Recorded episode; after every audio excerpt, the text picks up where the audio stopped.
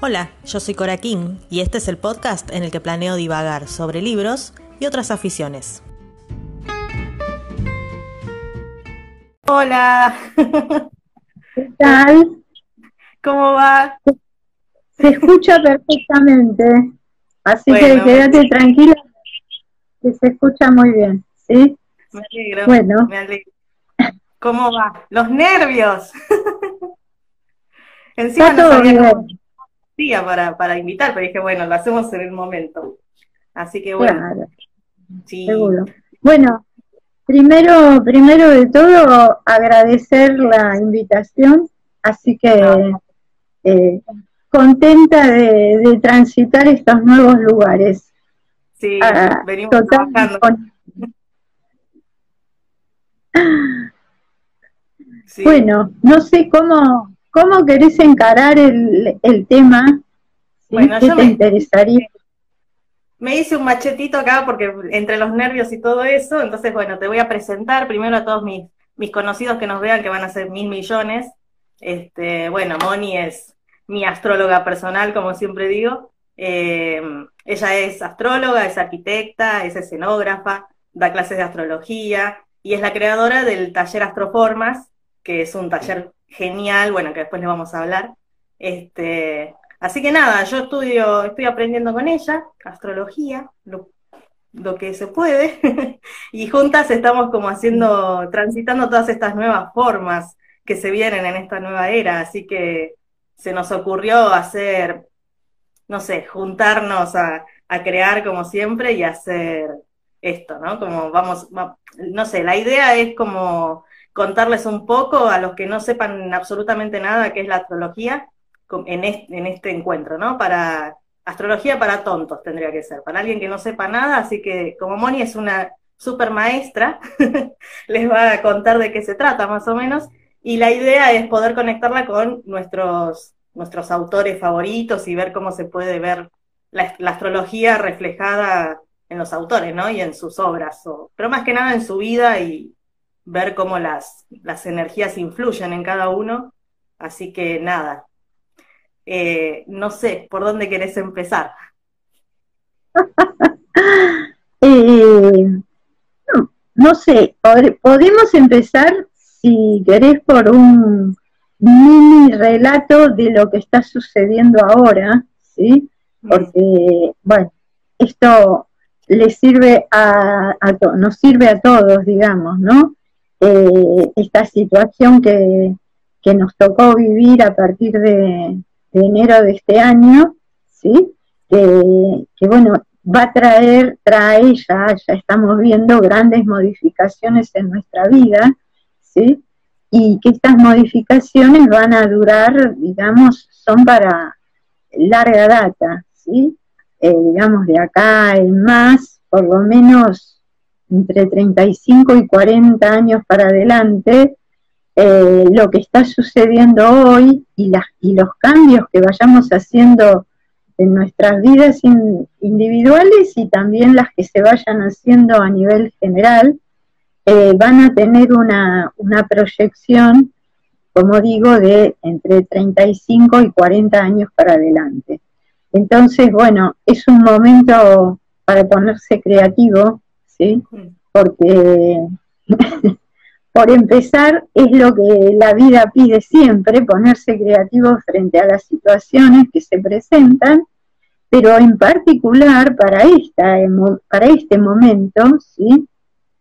Ahora, antes de que, de que termine el año, eh, van a, a juntarse, digamos, dos planetas muy importantes, que son Júpiter y Saturno, eh, en el signo de Acuario, ¿sí? Y mm, bueno, estos dos planetas, digamos, para, para ponerlo en, en clarito, ¿sí? son los que nos dan todo lo que tiene que ver con las estructuras sociales, ¿no? Marcan los tiempos sociales. Y mm, hace 240 años se vienen uniendo, ¿sí? Conjunciones quiere decir cuando un planeta se junta con el otro. Se vienen, los últimos 240 años, estos planetas se vienen juntando, digamos, en signos de tierra. Entonces, nos han dado todo este, imagínense, 240 años para atrás, ¿no? Eh, todo un formato de vida que tiene que ver con el mundo concreto, tangible, real, eh, la materia, ¿sí? El, elemento tierra es todo lo que nos permite construir, son los ladrillitos que vamos usando ¿sí? para construir todo, nuestra vida, nuestra sociedad, nuestras instituciones. Bueno, ahora por primera vez se van a unir en un signo de aire, ¿sí? que es el aire más grande que tiene el zodíaco, que es Acuario, y que es el, signo, digamos, Acuario es el signo de la creatividad, de, la, de los vínculos abiertos, de las comunidades, de la perfección de la vida, digamos, ¿no? Bueno, eso podemos después ir contando de qué se trata, pero bueno, digo, estamos como en un momento muy particular, nos tocó vivir esto, ¿sí?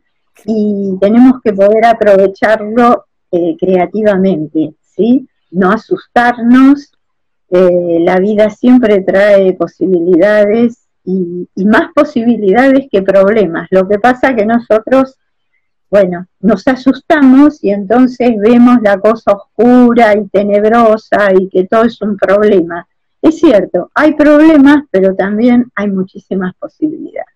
Bueno, yo eh, quería hacer esa pequeña introducción que me parece que nos sirve a todos y bueno, nada, y sigamos por donde, por donde quieras. Sí.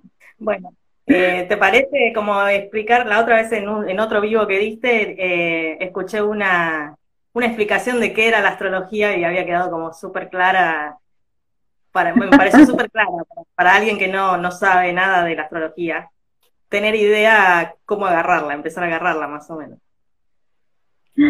Bueno, eh, la astrología, digamos, surgió ¿sí? cuando los humanos, los humanos más creativos, justamente, los que, los que no veían solamente lo que estaba sucediendo delante de sus narices, sino que ampliaban su mirada, ¿sí? empezaron a darse cuenta, observando mucho, ¿sí? observando muchos años y, observando mucho la vida, que había una diferencia muy importante entre lo que sucedía en sus vidas cotidianas, en sus años, ¿sí? donde todo cambiaba permanentemente, ¿no? las estaciones cambiaban, el sol salía, después salía la luna, había luz, había oscuridad, bueno, todos los cambios que nosotros conocemos, eh, como también las cosas que comienzan, tienen un desarrollo y después declinan, ¿sí? Entonces se daban cuenta que, bueno, la vida era así. Mientras que, mirando el cielo, se dieron cuenta que había, eh, digamos, eh, un orden que se mantenía, ¿sí?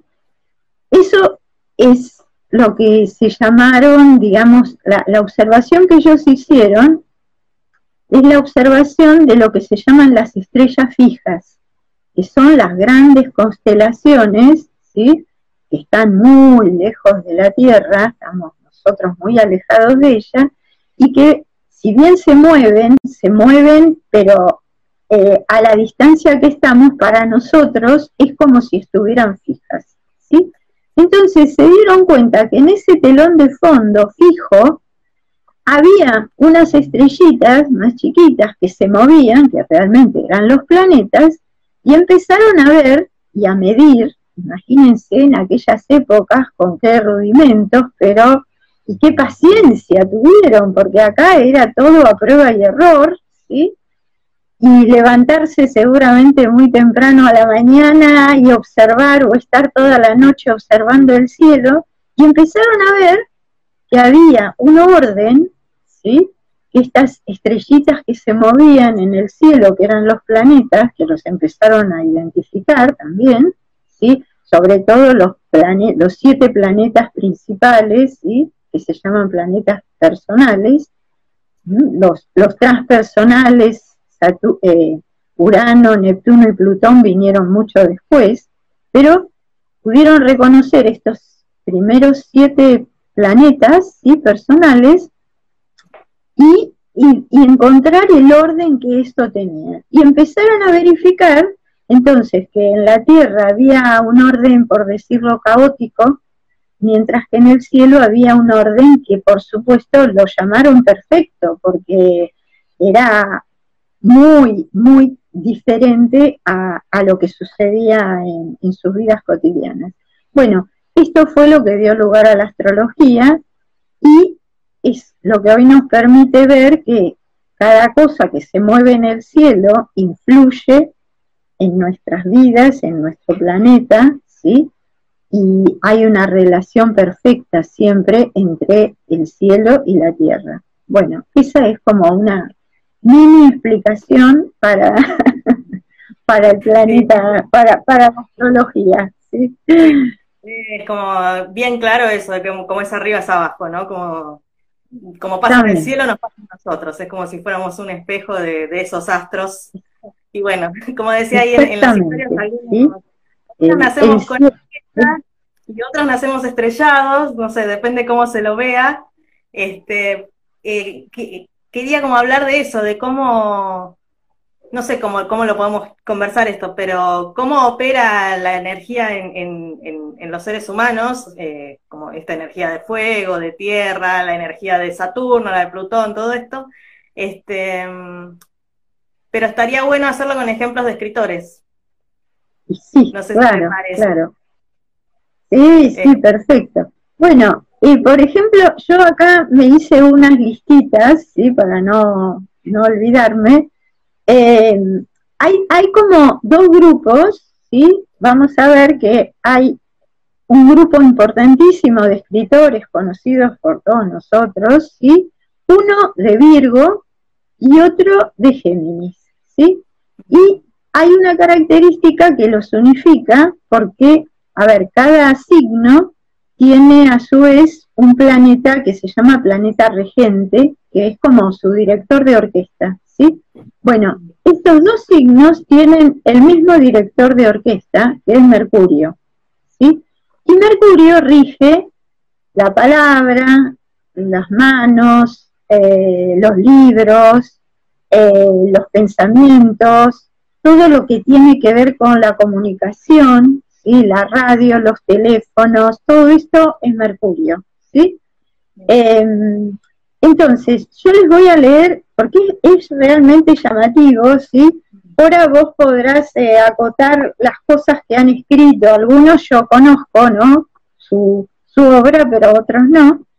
Eh, pero van a ver la cantidad de autores que hay que, que han nacido con el sol. Voy a contar primero los de Géminis, nacidos con el Sol en Géminis, y después les voy a contar las de Virgo. Bueno, por ejemplo, en Géminis nació Arthur Conan Doyle, que es el escritor de Sherlock Holmes, ¿sí? famoso. Bien. Eh, J.K. Chesterton, que bueno, es un autor que yo no he leído directamente, ¿sí? Eh, Dante Alighieri, con su Divina Comedia, entre otras cosas, eh, Federico García Lorca, mm. poeta español, ¿sí? Em, Fernando Pessoa, un escritor portugués, ¿sí? que escribió poesía.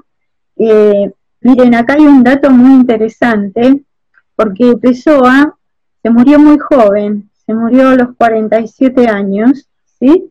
Y se murió de una cirrosis hepática. O sea, seguramente era una persona que tenía alguna adicción con la bebida. La bebida, el alcohol, ¿sí? Eh, las drogas, etcétera, etcétera, eh, son el polo opuesto, digamos, de Virgo, ¿no? En este caso, quiero decir, seguramente él también tenía, yo no leí, no hice su carta a fondo, eh, sé que tenía el Sol en Géminis, pero seguramente también el, eje, Virgo Piscis para él era muy fuerte. El hecho de escribir poesía, la poesía es pisciana, ¿sí? Em, bueno, digo, ahí me surgió como una, una aclaración, ¿no? Eh, Leopoldo Lugones, que sí, habría que mirarlo a fondo. Leopoldo Lugones también, escritor argentino, era geminiano. Eh, Jean-Paul Sartre era geminiano. ¿sí? Tiene un libro que se eh, llama Las Palabras, ni más ni menos. ni más ni menos, exactamente. Ian Fleming, el, el, creador de James Bond, también es geminiano. El escritor japonés eh, Yusanari Kawabata, también es geminiano. Em, bueno, Augusto Roa Bastos, un escritor paraguayo. Em, ¿Quién más? Walt Whitman, era, para, era también geminiano. ¿sí? Thomas Mann, eh, Margarit, Margarit Chursemar, era geminiana. Eh, y otro escritor también creo que es eh, inglés, William Butler Yeats, ¿sí? Mm. Eh, también feminiano. Y después, a ver, les cuento los, los virginianos, ¿sí? Los, los nacidos con el sol en Virgo, bueno, Jorge Luis Borges, importantísimo, y Julio Cortázar, ¿sí? Esos son... Pero... a mí me gustan todos los de Virgo, me parece. Bueno, León Tolstoy era, era virginiano, eh, Goethe era virginiano, eh, bueno, Mario Benedetti es virginiano, Adolfo Bioy Casares, eh, Eduardo Galeano, bueno, Agatha Christie, muy conocida, sí, Stephen King, que es tu preferido, y y Mary Shelley también era, era virginiana. Cesare Pavese, que es un escritor italiano, no sé si, bueno, bueno eh, es, hay cuentos muy lindos de Cesare Pavese. Bueno, em, y después hay otro, otro formato, digamos, otro tipo de escritores que, que también utilizan la energía de aire, ¿sí? La energía de Géminis es una energía de aire, mm. ¿sí? La de Virgo es mezcla entre aire y tierra, ¿sí? Está regida por un planeta que es aéreo, pero Virgo es un signo que tiene un poquito de tierra, concreta, concreta mucho. Creo que, por ejemplo, la obra, la obra de Borges o de Cortázar eh, lo manifiestan, ¿no? Son escritores muy prolíficos y como digamos, que se mantienen, en, han escrito durante toda su vida y que han empezado desde muy jóvenes, bueno, eso la tierra ayuda mucho, ¿no? A la voluntad, a la cosa de permanencia. Bien. Bueno, digo, hay otro tipo de escritores eh, que son los acuarianos, ¿sí? Es una energía de aire, esto que comentaba yo al principio, que por ejemplo lo tenemos a, Joyce, James Joyce, Virginia Woolf y Dickens, ¿sí? Charles Dickens, que eh, también, digamos, son los tres escritores de acuarianos, ¿no? Que han tenido como una literatura muy particular, porque bueno, ahí este, estuvimos, estuvimos investigando y, ampliaremos en los próximos encuentros sobre estos... Y eh, no es, el de Alicia también no era, o de qué, qué no era. Lewis Carroll también es eh, acuariano, exactamente, el escritor de Alicia, sí, sí. Em, así que bueno, eh, esto es como el aire es un elemento que permite lo creativo, que permite la imaginación, ¿sí? Eh, y que permite la fluidez en la escritura y en la palabra. Así que el hecho de que, bueno, tantos escritores con estas energías, ahí lo, lo, vemos manifestado, ¿sí? Entonces es como más probable de que uno salga escritor teniendo mucho aire en su carta que teniendo mucho, no sé, mucha tierra, quizás. Eh, habría que ver, porque sí, en general, por supuesto que va a haber más, más posibilidades, ¿sí? Eh, pero, digamos, puede ser, en este caso nosotros estamos mirando personas que han nacido con el Sol, ¿sí? En Géminis y el Sol en Virgo. Ahora, podría ser que la persona tuviera la luna o el ascendente en, energías de aire y eso también le va a posibilitar, eh, eh, digamos, más, más factibilidades para escribir, ¿sí? No solamente, digo, las posiciones del sol. pero bueno, ahí hay que mirar con más detalle la carta de cada persona. Claro.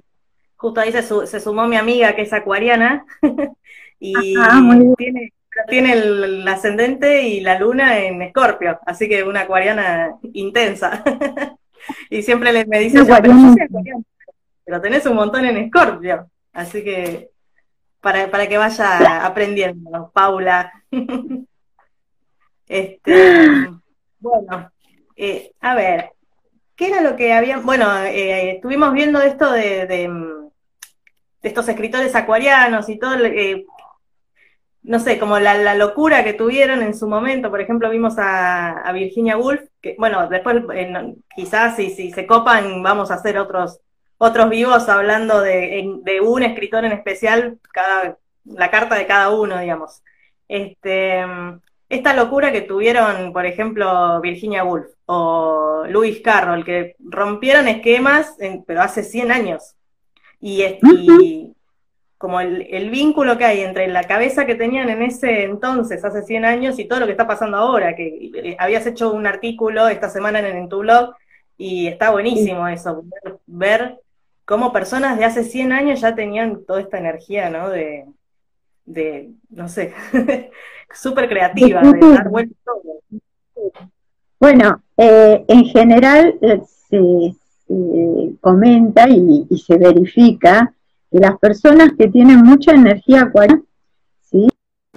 Eh, la energía acuariana es una energía de aire, pero muy veloz, muy de mucha velocidad, ¿sí? En realidad se dice es una energía de aire, pero está compuesta por fuego y electricidad. Imagínense, no solamente, eh, digamos, que tiene velocidad, sino la potencia que tiene, ¿sí?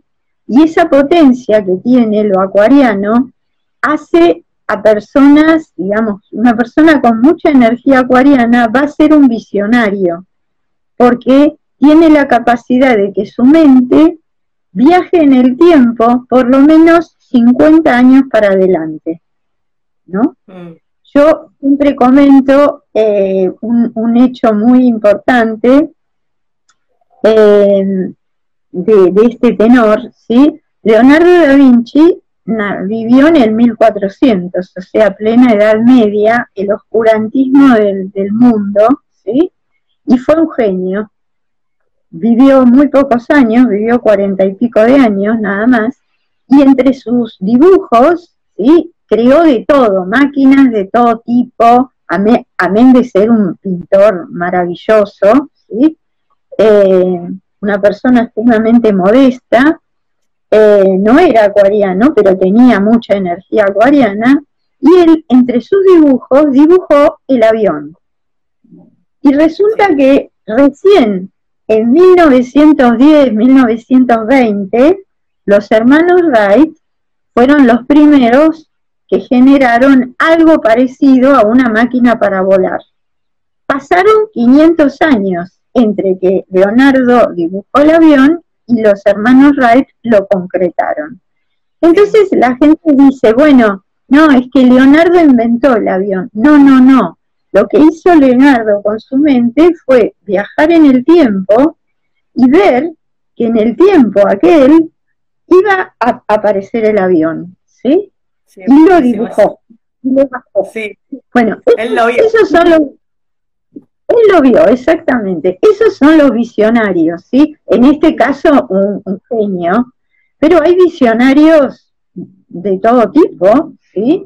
Y bueno, realmente, esto que vos decís, hace 100 años atrás, estos dos escritores que, hemos investigado un poco a fondo, eh, rompieron con todas las normas y fueron también, hay que decir que estas energías eh, como generan tanto revuelo, ¿sí? Mm. la sociedad muchas veces no les da esa vida fácilmente, más bien se lo complica bastante, ¿sí?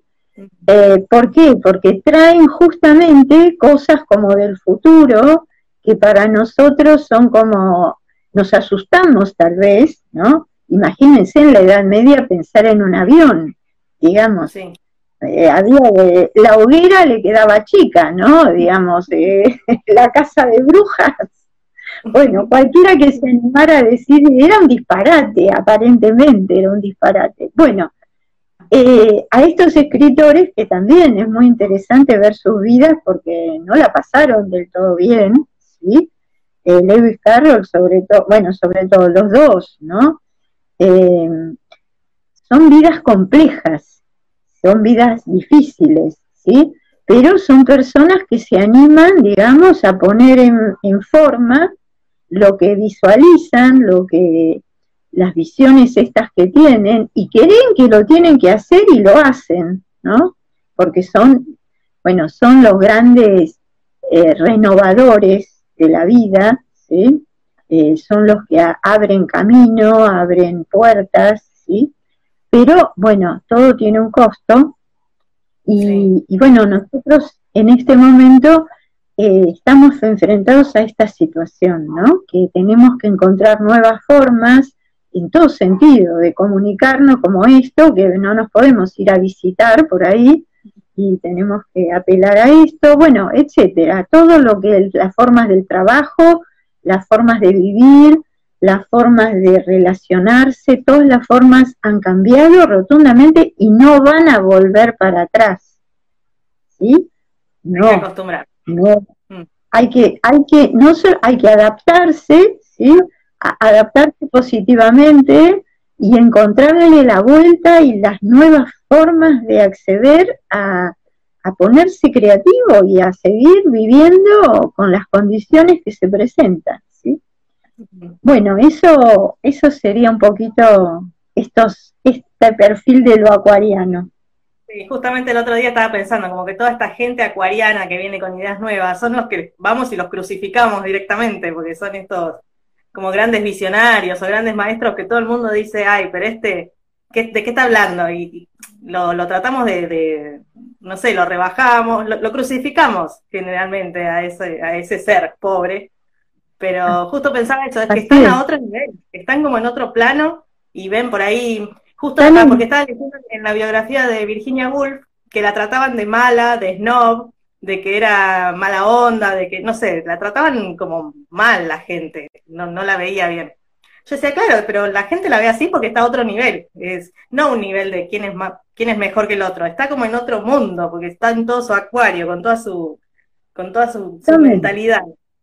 Que después, 100 años después, decir que es genial que se está. Eh, a mí me, como que me duele un poco eso de decir, después de 100 años, decir que es genial que es esta mujer, es como, generalmente hacemos eso. Y bueno, pensaba como que en este momento que, se da la oportunidad de que aparezca toda esta creatividad y este acuarianismo, está bueno como tener, eh, tratar como de, no, no bajar al otro, no, no, no juzgarlo, no, no crucificar al que piensa distinto, ¿no? Y tratar de adaptarse a, esa, a eso, que vamos a ir de acá a 50 años o a 500 va a pasar lo que diga el visionario hoy, como es inevitable.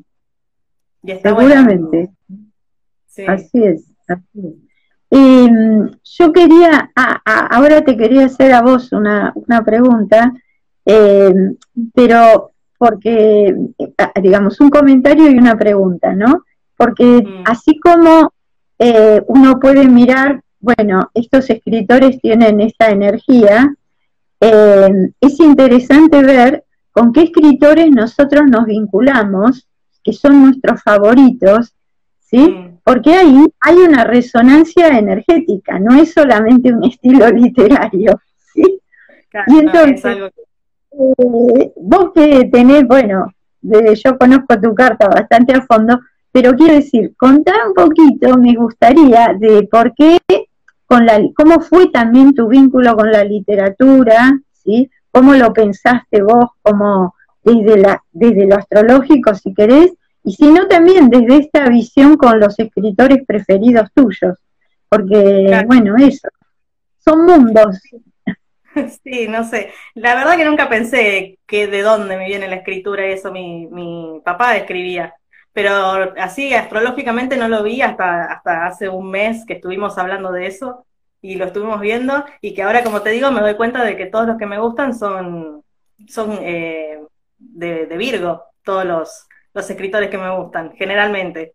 Y bueno, y ahí vimos que yo tengo un montón de planetas en, la casa 6, que vendría a ser como la energía, la casa de Virgo, creo que se dice, no sé, la que sabe. La casa de Virgo. Sí, y en general me, me identifico más con ellos, pero debe ser también porque tienen algo medio como algo medio espiritual. Quizás los geminianos me parecen como más mentales, más esto de Sherlock Holmes, de, descifrar el, enigma, no sé qué, pero en cambio los, virginianos los veo como que se pasan al, eje Virgo-Piscis y es como que se ponen un poco más, no sé, como más espirituales, entonces quizás por eso me llegan, o más poéticos. Más poéticos. Más espiritual, digamos, un poco más poéticos. Bueno, sacando a Stephen King, que no, es tan, no está, tiene su lado espiritual a su, a su manera, que se, eh, justo estuvimos viendo, es alucinante eso. ¿Cómo? Bueno, le cuento a la gente, estábamos haciendo la carta, pues, para aprender está bueno hacer las cartas de, personas que se conocen, de famosos, digamos, que tengamos datos, así eh, podemos corroborar cómo funciona la, energía con ellos, ¿no? Y eh, empecé a hacer la, yo elegí la, la carta de Stephen King. Y cuando Moni me dice, bueno, vamos a ver la sinastría, ¿por qué te gusta? qué sé yo, fue re loco, es que yo flasheo, por eso es que quiero que todo el mundo aprenda astrología y haga esto.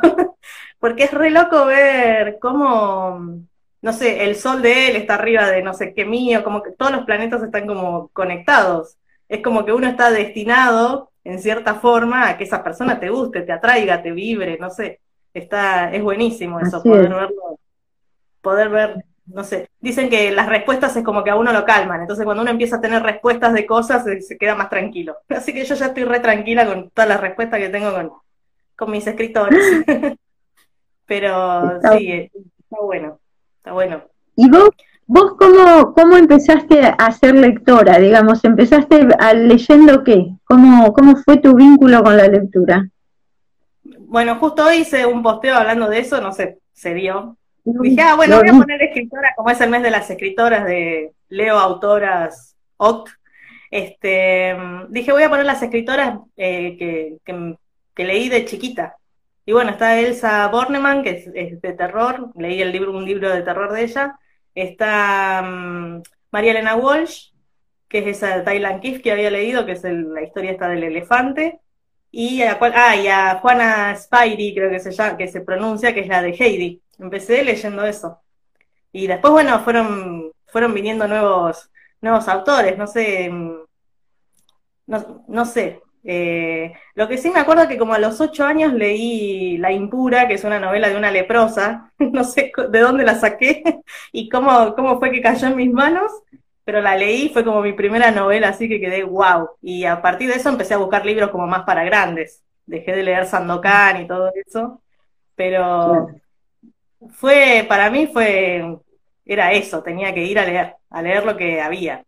Y nada, no, no, tiene mucha explicación, quizás se la puedo encontrar ahora investigando.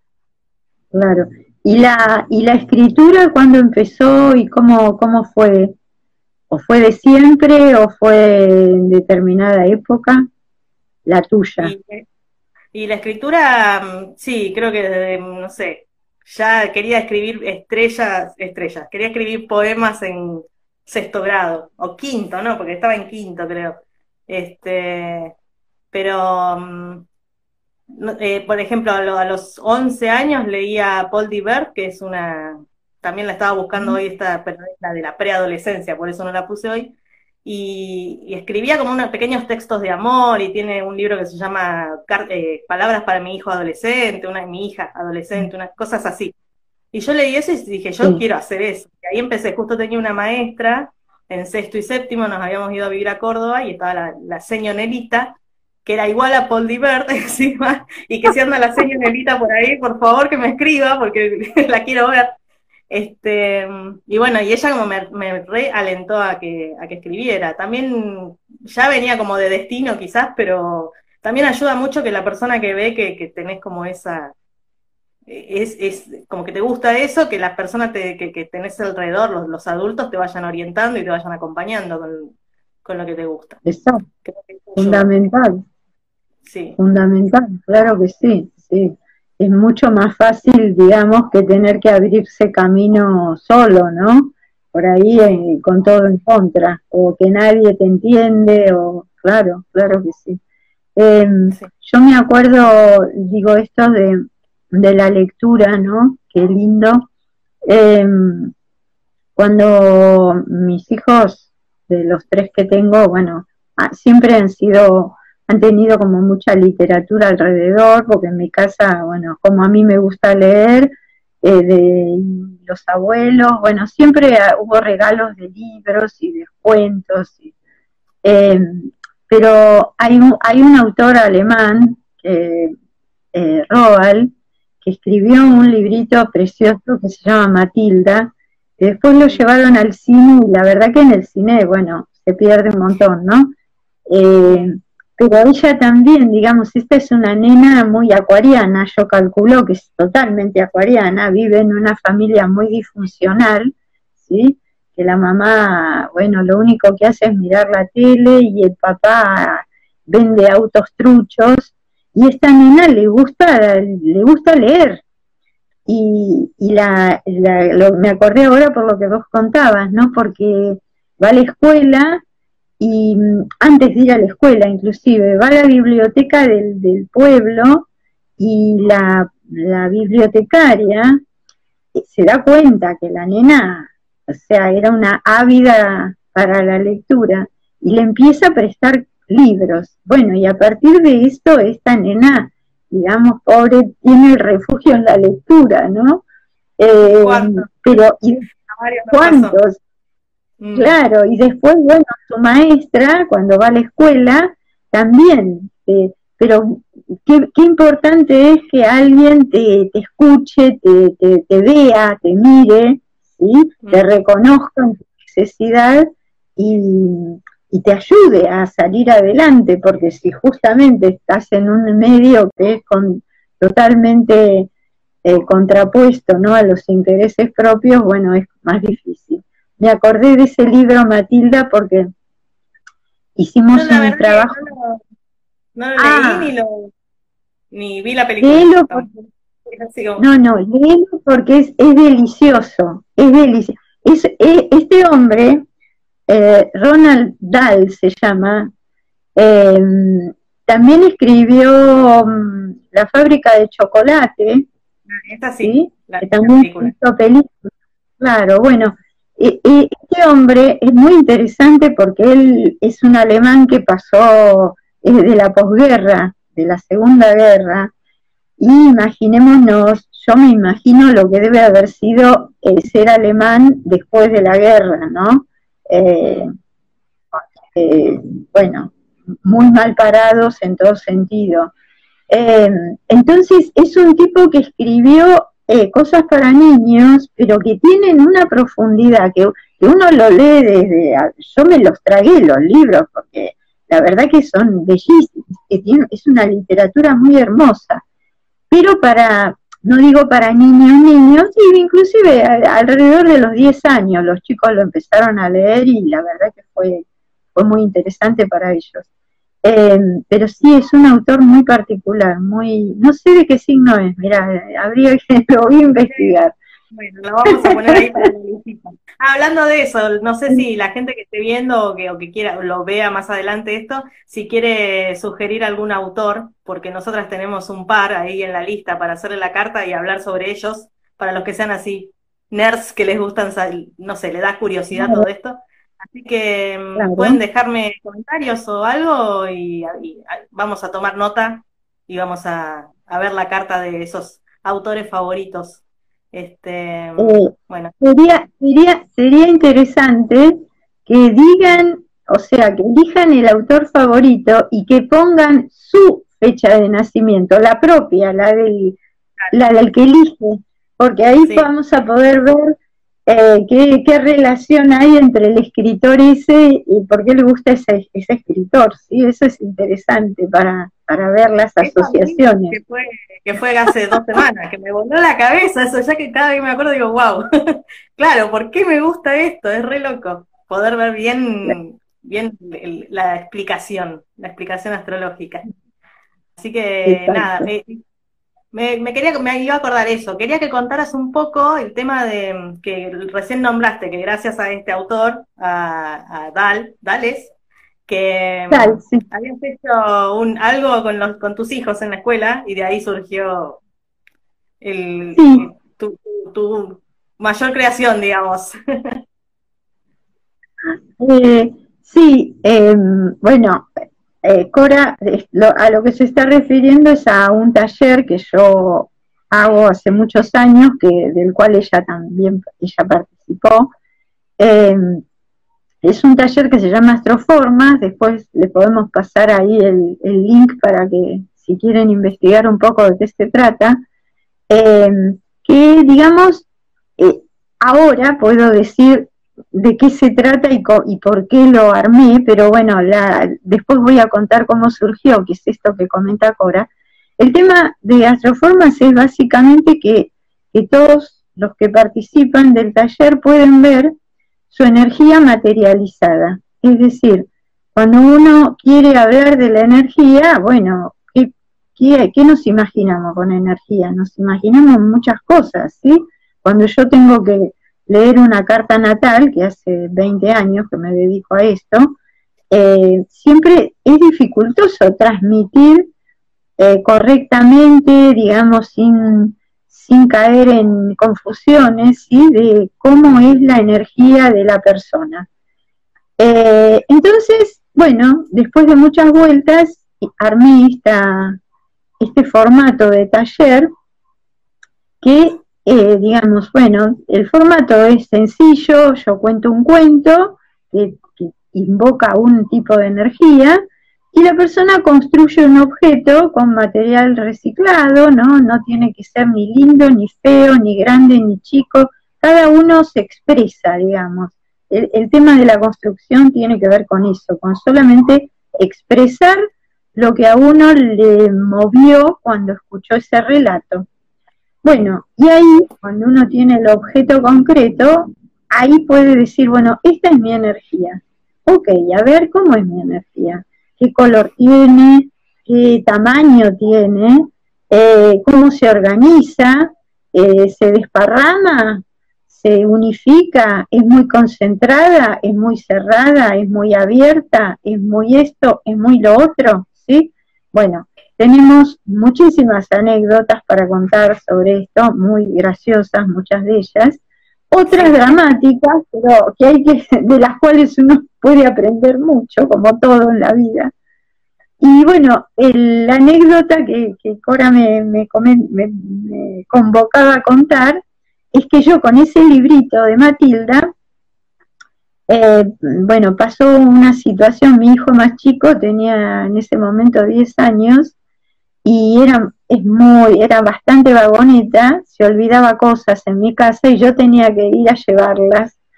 Entonces me llamaron esa mañana, me llamó él desde la escuela porque pedía el teléfono y la directora se lo prestaba encima del teléfono y llamaba a mi casa y mamá, traeme, la carpeta de dibujo que me la olvidé no podía hacer la clase de dibujo. Bueno, así que yo caí ahí justo en la clase de dibujo y veo que la señorita de dibujo de ese momento estaban dibujando cosas que tenían que ver, no sé si, con una fecha patria, ¿sí? Y un niño había dibujado una carreta con caballos. Y la, la señorita estaba exhibiendo el dibujo de este niño, preguntándole a toda la clase, justo cuando yo entro, pero escúchenme, ¿alguien ve en este dibujo un caballo? Como diciendo, esto es una barbaridad. Y yo ni corta ni perezosa digo, chicos, yo veo perfectamente un caballo, ¿ustedes no lo ven? Bueno, esto me dio pie para ir a hablar con la directora sobre esa señorita, porque es una forma de limitar la creatividad, lo podés marcar para toda la vida, un chico así, ¿no? Lo podés desbarrancar para siempre, ese chico no agarra más un, un lápiz y un papel para dibujar nada. Bueno, pero ya me, digamos, iba a mayores, mm, tenía, digamos, conversaba mucho con otra mamá que también era bastante artista. Yo soy escenógrafa, o sea, soy arquitecta, pero soy escenógrafa, entonces siempre me gustó lo del arte.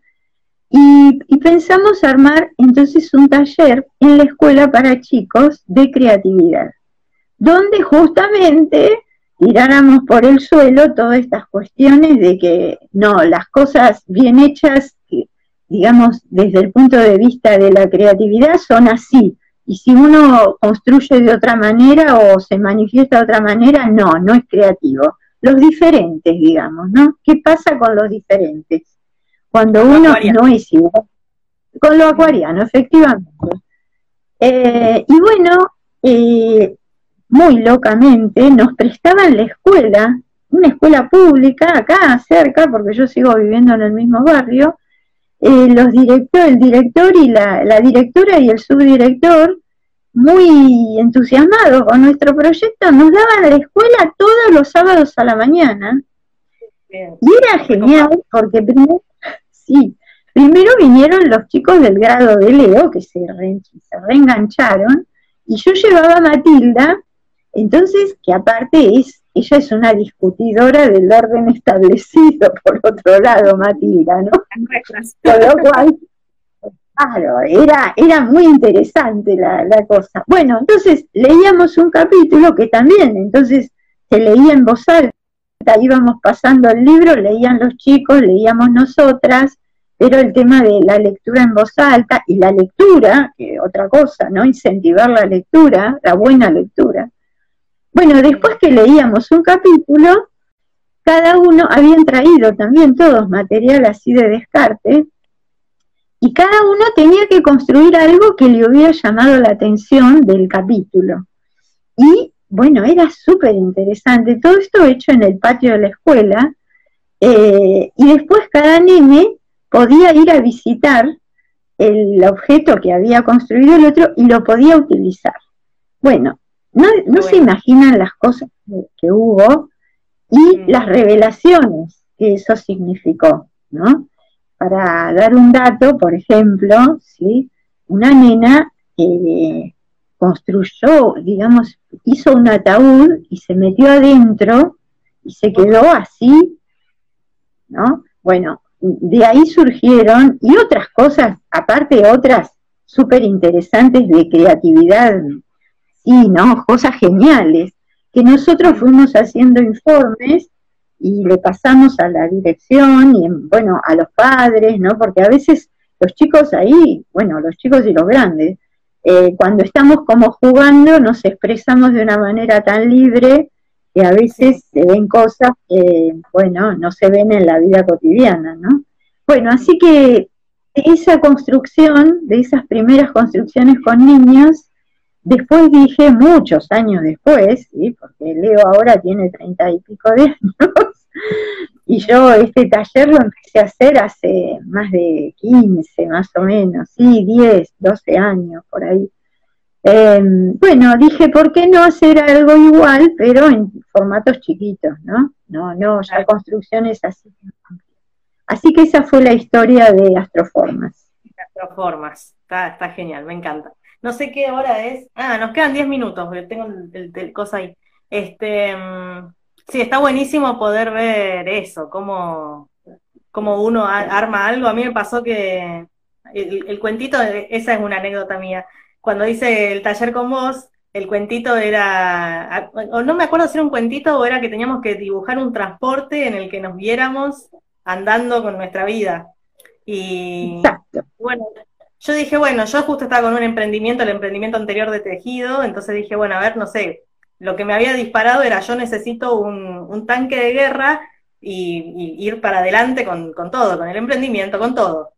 Y bueno, lo hice, lo construí, y Moni me dice, pero tiene ruedas cuadradas eso. Yo le había querido hacer la, no sé cómo se llama, las ruedas esas de, que tienen los, Orugas, un cartón oruga. Quería, le había querido hacer esa oruga con el cartón corrugado y en vez de hacérselo así, se le había hecho unos cuadraditos. Y eran ruedas cuadradas, no iba ni para atrás ni para adelante. Y es re loco, porque yo no me había dado cuenta. Entonces a otro que lo ve, en este caso Moni, que lo vio, dijo, ah, no, no, fíjate, tiene las ruedas cuadradas. Y, eso también te, abre la cabeza a decir, wow, eh, me estoy poniendo ruedas cuadradas de verdad en, en mis proyectos, en mi vida, por eso no avanzo. O sino que también me decía, vos tenés, tenés que tener más tierra. Y yo decía, yo no quiero más tierra porque para mí tierra era la montaña árida, horrible, y quizás la, Tierra no, la Tierra es el planeta Tierra lleno de plantas y de, vida y de abundancia.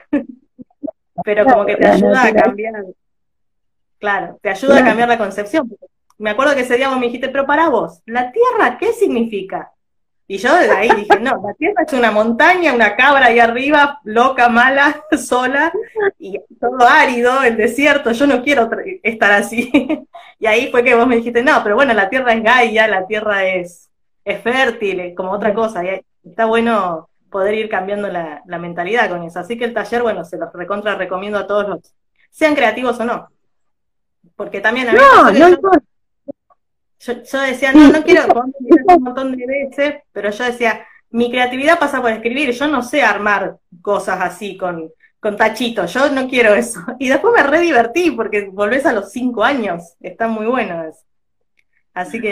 Bueno, esa, esa, es, una, es una característica que tiene el taller que la gente cuando llega dice, bueno, pero mira que yo, yo no sé esto, yo, yo siempre digo, a ver, cuando tenían cinco y teníamos cinco años íbamos al jardín. Todos sabíamos dibujar, todos sabíamos jugar, todos sabíamos armar la casita con abajo de la mesa con la sábana de la vieja o el mantel y nos metíamos y hacíamos una cucha y jugábamos a la casita.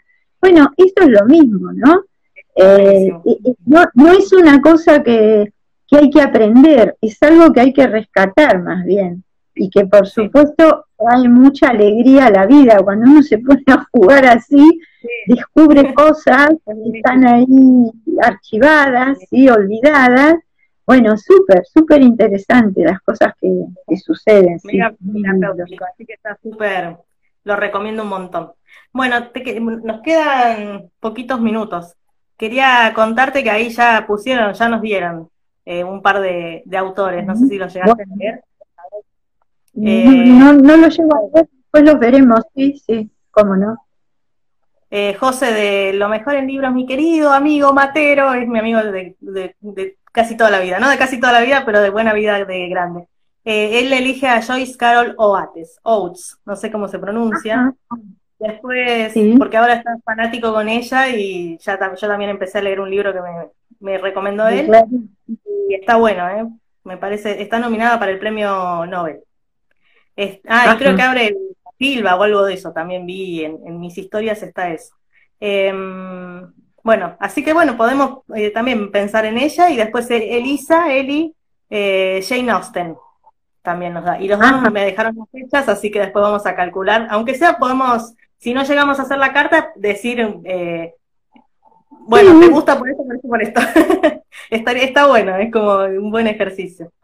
Y me dice José, ¿Cómo?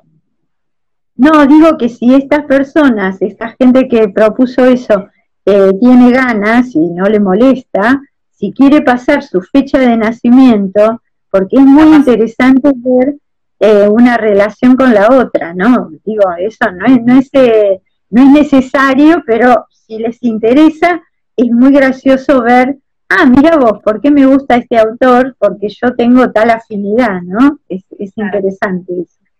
Sí, ahí, ahí lo así que y, y dice José que esta mujer Oates es de Géminis. Ustedes tienen razón, dice. Yo no tengo razón, Moni tiene razón, esa es la que vio. Pero yo tampoco tengo razón. Es la astrología la que tiene razón, digamos, no hay, es, es increíble, pero es así, sí, sí. Así elegimos las parejas, Claro, no, no, no es solamente la literatura, así elegimos las parejas, así elegimos eh, los amigos, elegimos todo, sí, sí, por afinidad, siempre por afinidad, o, o por lo opuesto, ¿no? Pero siempre por afinidad. José, que le gusta esta mujer eh, geminiana, él es de Sagitario, así que el, el, el eje Géminis-Sagitario es, es lo mismo, son las dos caras de la misma moneda. Así que bueno, ya tiene. Así que bueno. Muy bien. Bueno, ya nos tendríamos que ir yendo antes de que nos corten y nos quedemos sin saludar. La verdad que estuvo re bueno. Mi primer vivo, con todos los nervios que pasé. Felici- Felicitaciones, Cora, por el vivo, buenísimo. Siempre hay una gracias. primera vez. Sí, gracias por estar ahí. Estamos aprendiendo las dos como cosas, cosas nuevas. Exactamente. Bueno, muchas gracias por haberme invitado y No, y- bueno, vos dirás cuándo querés que sigamos y les vamos avisando a la gente, así que yo encantada porque es un tema que me, que me encanta, ¿sí? Mi luna, Sí, mi luna en vivo muy contenta para hacer esto.